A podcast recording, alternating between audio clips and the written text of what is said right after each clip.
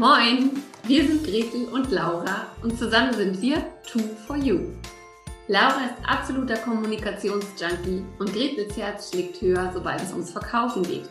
Wir sind beide Nordlichter, Selbstständige und lieben es, Dinge im Buddha bei die Fische-Style umzusetzen. Jeden Morgen um 9 Uhr gehen wir für 10 bis 15 Minuten live, geben Impulse für ein erfolgreiches Business, teilen unsere Verkaufstricks und stellen coole Unternehmer und Unternehmerinnen vor. Dieses Format heißt, wie könnte es anders sein? Moin um 9. Und du Glückliche oder du Glücklicher hast uns gefunden. Schön, dass du da bist. Und wenn dir unser täglicher Business-Schnack gefällt, dann abonniere uns doch oder empfehle uns weiter. Sharing ist schließlich caring. Los geht's mit der heutigen Folge.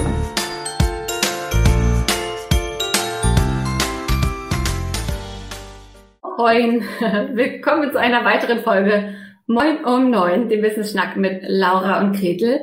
Ja, und zuerst sage ich mal Moin von Wandlitz nach Schweden. Hallo Laura. Moin, moin, Gretel. Hallo, wie schön. Eine neue Folge mit uns beiden. Ich freue ja. mich. Gibt's ja, gibt's ja mittlerweile nicht mehr so oft. Wir machen ja jetzt in Anführungsstrichen nur noch dreimal die Woche eine Aufzeichnung beziehungsweise eine neue Podcast-Folge. Das sah Anfang des Jahres ja noch ganz anders aus und es fühlt sich jetzt manchmal so an, als würde ich dich gar nicht mehr sehen.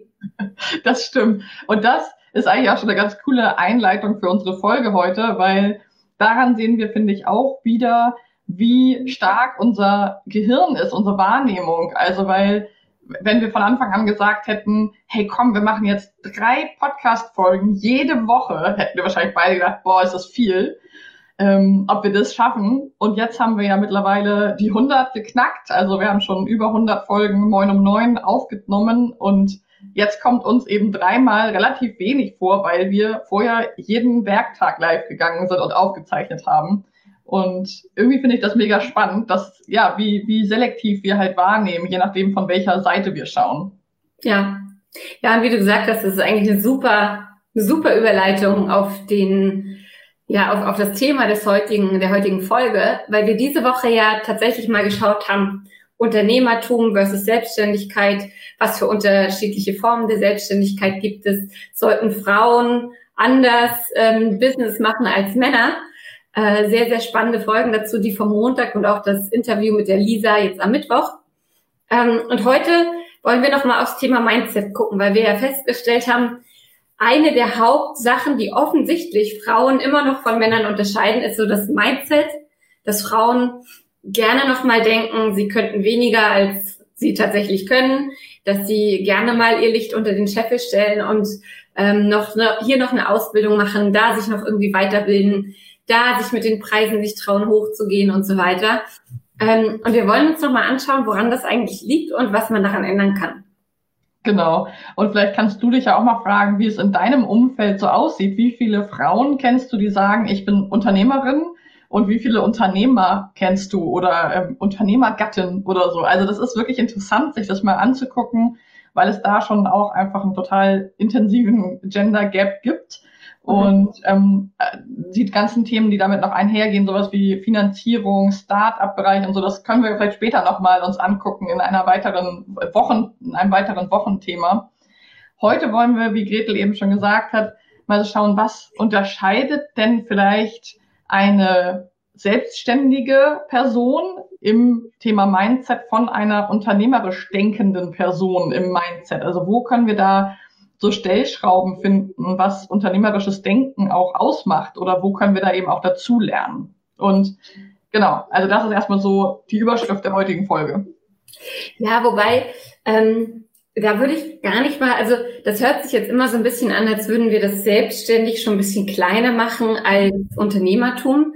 Das sehe ich ehrlich, ehrlicherweise gar nicht, weil auch ähm, Menschen, die von zum Beispiel von einem Angestelltenverhältnis in die Selbstständigkeit wechseln, auch da gibt es unterschiedliche Ausprägungen. Also wenn wir von Mindset reden, dann denke ich tatsächlich immer an die Unterscheidung von Growth Mindset versus Closed Mindset, also einem Wachstums-Mindset gegenüber einem geschlossenen Mindset. Und das Spannende ist ja, dass wir das in allen Bereichen feststellen. Ja.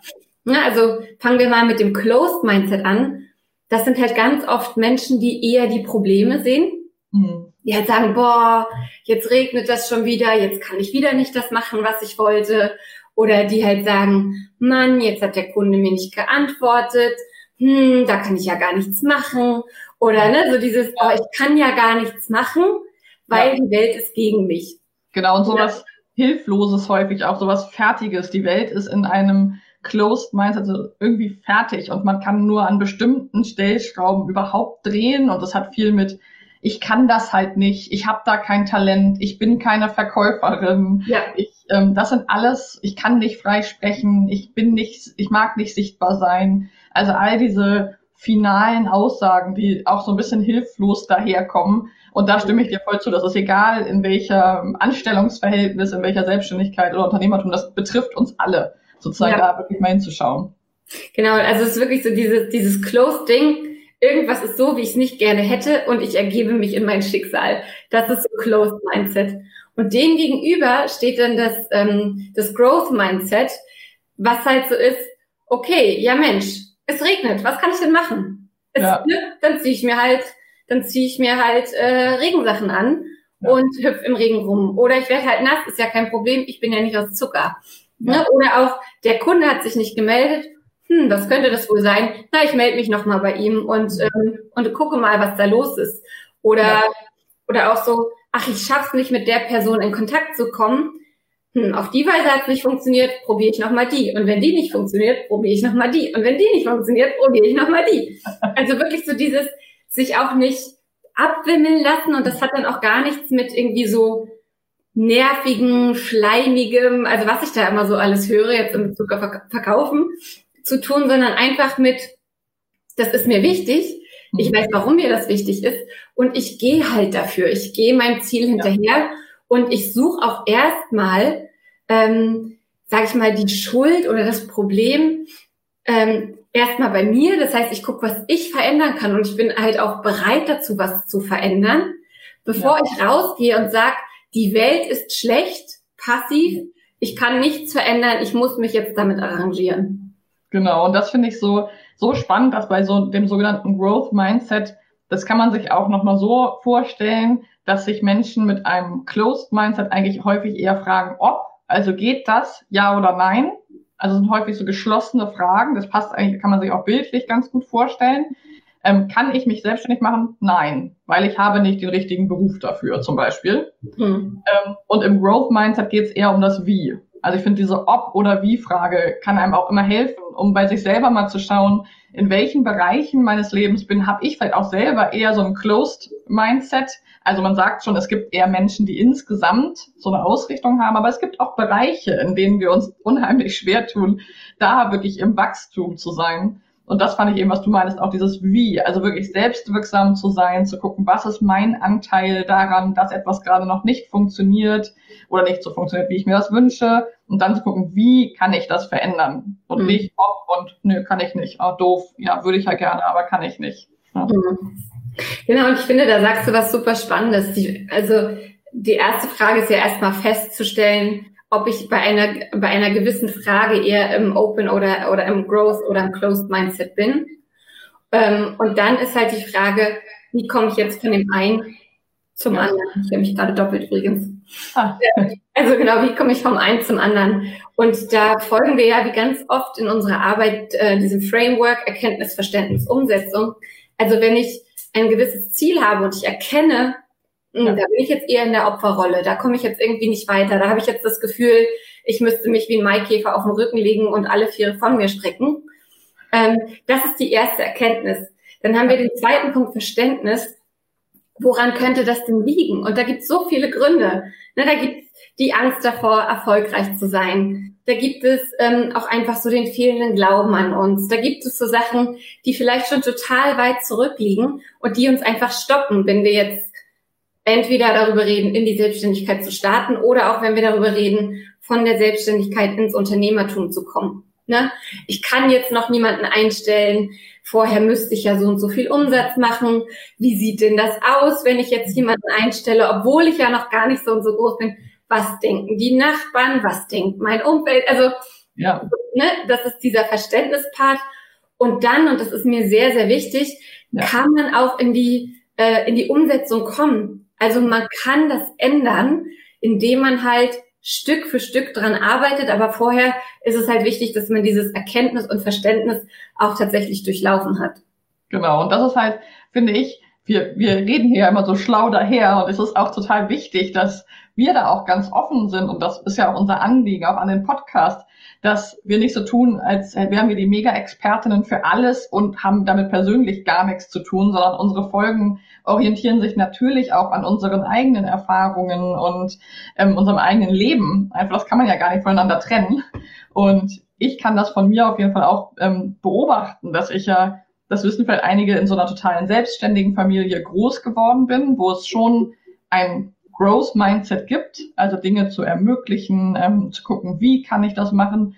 Und trotzdem gibt es ähm, parallel auch Bereiche, wo ich immer wieder merke, puh, da fällt es mir echt schwer, äh, über das Wie nachzudenken, sondern da bin ich dann auch eher im Ob, geht das ja? Nee, das, das kann ich mir nicht vorstellen, dass das geht. Und dann ähm, merke ich eben, dass das aber, wenn wir diese drei Ebenen anschauen, super wertvoll ist, immer wieder auch in die Umsetzung zu kommen. Und es gibt einfach viele Menschen, die im Erkenntnis-Verständnis-Prozess hängen bleiben und zwar verstehen, ah, das kommt daher, weil meine Eltern und das kommt daher, weil meine Nachbarn und das, hm.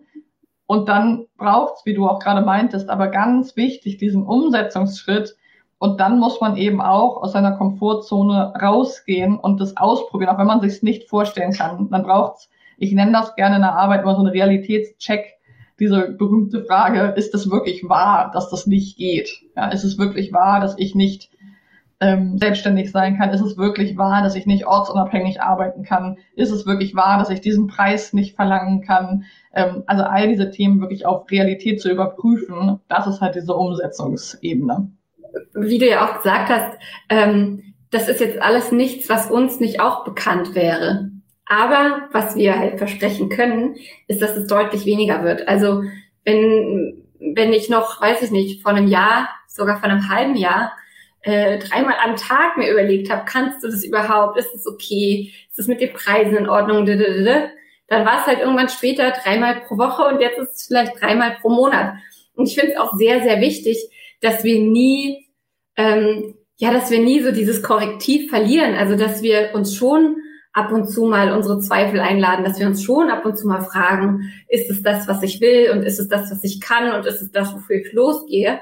Also dass wir uns da immer noch mal einnorden aber dass wir eben nicht ständig in diesen Zweifel, ähm, ja, in diesem Zweifel verharren, ob wir gut genug sind, ob wir das wirklich können, was wir versprechen, ob nicht doch morgen das Licht angeht und alle feststellen werden, dass wir die totalen Betrüger sind.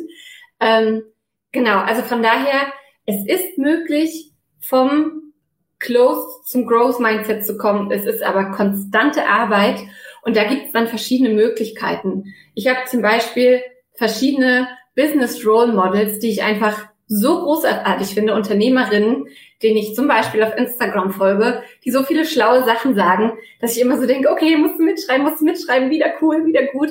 Ähm, und auch zu sehen, denen geht's ganz genauso. Die sind durch genau die gleichen Phasen durchgegangen. Ähm, das zeigt mir dann auch so, okay, ja, du kannst das auch. Warum solltest du das gerade nicht können? Und äh, das finde ich einfach mega empowernd. Also sucht euch Role Models, Menschen, die für euch Vorbilder sind und ähm, ja, die ihr einfach mit einladen könnt, euch zu inspirieren. Genau, weil man sagt ja auch so, dass wir auf eine Art die Summe unseres Umfelds sind. Ich finde das zwar sehr radikal ausgedrückt, ich glaube, da gibt es auch schon noch viel Persönlichkeit und Inneres. Nichtsdestotrotz ist es unumstößlich sozusagen, dass wir sehr, sehr geprägt sind von unserem Umfeld, von den Eindrücken, die wir jeden Tag sehen. Und da finde ich es einen mega wichtigen Punkt, ganz genau zu wählen, was gucke ich mir auf jeden Tag an. Also gucke ich mir Menschen an, die eher sagen, das geht alles nicht. Also lese ich darüber Dinge, ne, folge ich denen auf Social Media oder gucke ich mir eben Menschen an und lasse mich inspirieren von Menschen und Podcasts zum Beispiel, die in dem Growth Mindset sind und die sagen, es ist im Prinzip sehr, sehr, sehr viel möglich. Ähm, und es hat halt auch ganz viel im Kern mit Verantwortung zu tun. Also übernehme ich wirklich die Verantwortung für mich und traue mir auch zu, dass ich gewisse Sachen irgendwie mache. Da gibt es dann auch das Thema ähm, Scheiter- und Fehlerkultur, ist auch ganz wichtig, weil wenn wir in dieses Growth-Mindset gehen und ähm, sozusagen auf der Spielwiese sind und Dinge ausprobieren, wo wir immer dachten, dass sie nicht funktionieren, dann kann es halt auch mal sein, dass etwas nicht funktioniert. Das heißt dann aber nicht, dass das ganze Konzept vom Growth Mindset falsch ist. Das ist auch sehr wichtig sondern es bedeutet dann halt, dass wir etwas ausprobiert haben, auf Realität überprüft haben. Und in einem Fall ist es vielleicht wirklich so gewesen, wie wir es in Negativszenarien erwartet haben. Und in fünf anderen Fällen aber höchstwahrscheinlich nicht. Also das ist sehr wichtig, das auch im Blick zu haben, dass wir dann nicht von einem Rückschlag oder von einer Sache, wo man dann dachte, ja, habe ich ja immer gesagt, das funktioniert nicht, mhm. nicht, nicht so verallgemeinern. Genau, ist halt auch da wieder drauf äh, die Frage, worauf ich meinen Fokus setze und ob ich meinen Fokus auf die neuen Male setze, wo es ganz wunderbar funktioniert hat und ich Erfolge hatte, oder ob ich mir das eine Mal, wo es nicht funktioniert hat, immer wieder anschaue und mich zermartere und so weiter. Ja. Und ja, also wir haben ja auch schon gesagt, okay, was gibt es für Möglichkeiten? Du kannst also Role Models finden und den folgen. Ähm, du kannst dich auch einfach mit einer Gruppe Gleichgesinnter umgeben. Das finde ich immer sehr, sehr wichtig, weil auch in meinem Umfeld ist eigentlich niemand niemand selbstständig und schon gar nicht im Online-Business. Das heißt, da stoße ich ganz oft auf Unverständnis, Wohlwollen, aber Unverständnis und Sorgen, die sich gemacht werden. Es ist, ähm, kann eine ziemlich explosive Mischung sein. Und deswegen sucht euch, ja, sucht euch eine Mastermind, sucht euch einen Coach, sucht euch äh, einfach eine Gruppe von Unternehmerinnen, auch von mir aus auf Facebook oder sonst wo, ähm, wo Menschen drin sind, die an einem ähnlichen Punkt sind wie ihr, oder schon ein bisschen weiter, die euch also auch helfen können und die sagen können, hey, es fühlt sich jetzt richtig scheiße an, aber wenn du da durchgehst, wird's richtig gut. Und das ja. ist einfach so akzeptiert, dass es ein Prozess ist, der einfach immer weitergeht. Es ja. gibt keinen Moment, an dem man sagen kann, jetzt bin ich aber angekommen, jetzt habe ich gar keine Zweifel mehr. Alles bestens.